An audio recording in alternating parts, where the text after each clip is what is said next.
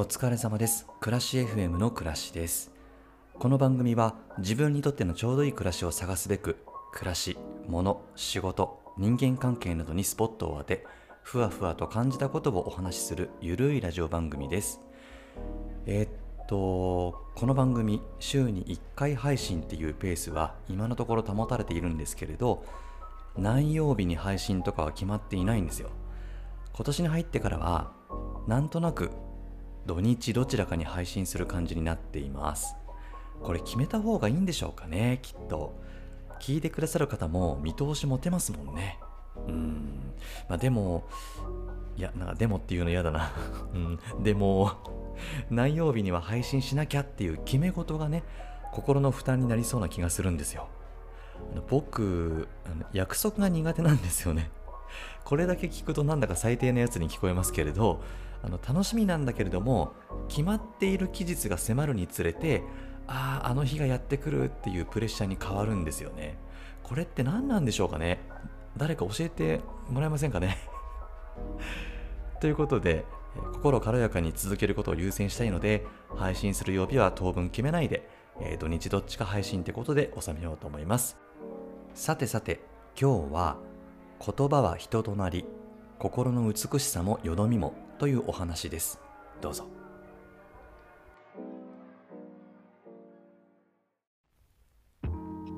自分への戒めという意味でもお話ししようと思うんですけれど言葉って心の状態があらわになりますよね。心の安定が保たれている時は清い言葉。相手に対して思いやりのある言葉。あったか言葉ね。あったか言葉を、うん、発することができますよね。でも忙しかったりしてストレスが蓄積されている状態にあると想像力が欠けてしまってよどみがある攻撃的な言葉、うん、チクチク言葉を思わず言ってしまうことがあります。こういう心理状態の時ってなんだか言葉選びがうまくいかなくて衝動的に発言しちゃうんですよね。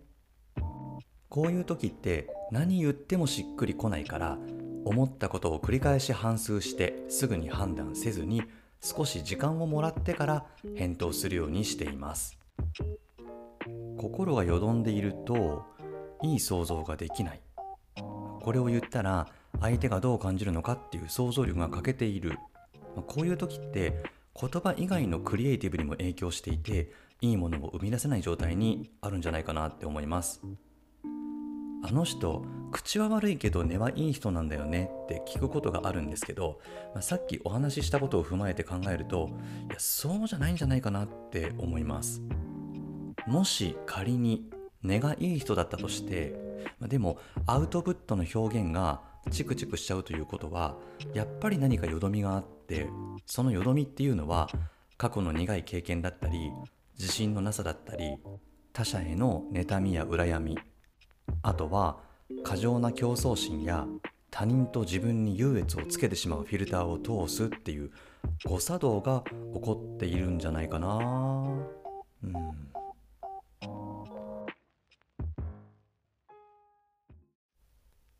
自分がそういうアウトプットをしてしまった時に内政を繰り広げてみるとね。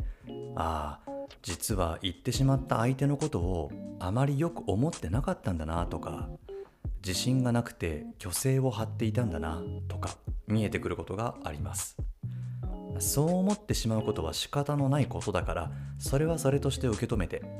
相手を不快にさせてしまわないように言葉に出さないように心がけることも必要ですよね。逆にこちらに非がないのに相手にチクチク言葉を言われてしまう場合仕事だと距離を置くことも難しかったりするから、まあ、そういう時はこの人は何か心にストレスを抱えているんだなとか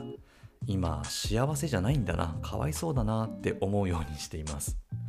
ちょっとね相手を憐れむように聞こえるかもしれませんが、まあ、反論したり言い合いしたり論破したりするのって何の生産性もないですから、まあ、無駄なエネルギーは使わないようにしたい。本当に心が充実していて、まあ、満たされていたら、ま、そういう言葉って出てこないと思うんですよ。なのでかわいそうだなって思って自分の中で折り合いをつけちゃった方がずっといいと思います。ポッドキャストをやっている方々いわゆるポッドキャスターさんって言葉の世界で生きる人たちなので本当に言葉選びが上手ですよね。いろんな番組聞きながらね人の心を愉快にさせたり穏やかにしてくれたり言葉の魔法使いみたいだなーっていつも感動したり感心したりしています。日々の暮らしでもプラスのエネルギーを感じられる言葉を織りなす人でありたいなと最近つくづく感じるようになりました。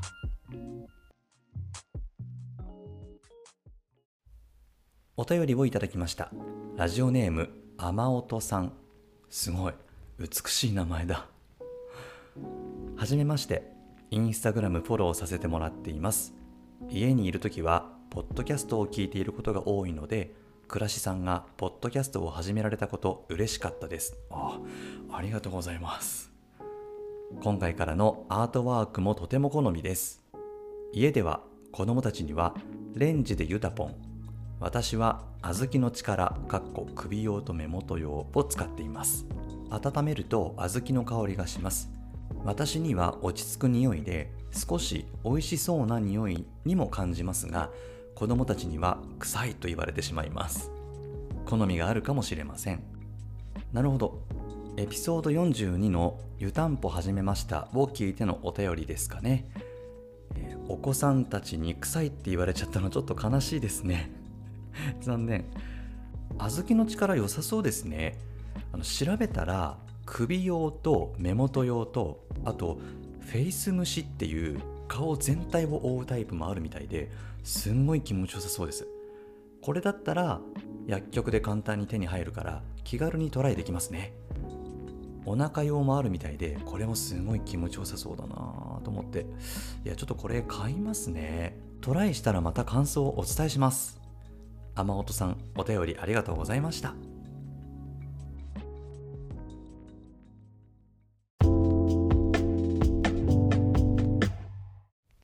暮らし FM では暮らしの中で感じたこと疑問に思っていることを番組概要欄にあるお便りフォームからお寄せください。この番組に興味を持ってくださった方は番組のフォローそして Apple Podcast のレビューや Spotify の評価でポチッと星をつけてくださるととっても嬉しいです。暮らし FM2 月に入って合計再生回数が1万回を超えました。いつも聞いてくださり本当にありがとうございます。すごく嬉しいです。これからも皆さんのお耳がリラックスできるようなお話ができたらなと思っておりますので、よろしくお願いいたします。それから今回の配信から暮らし FM のオープニングソングが流れております。いやー嬉しい。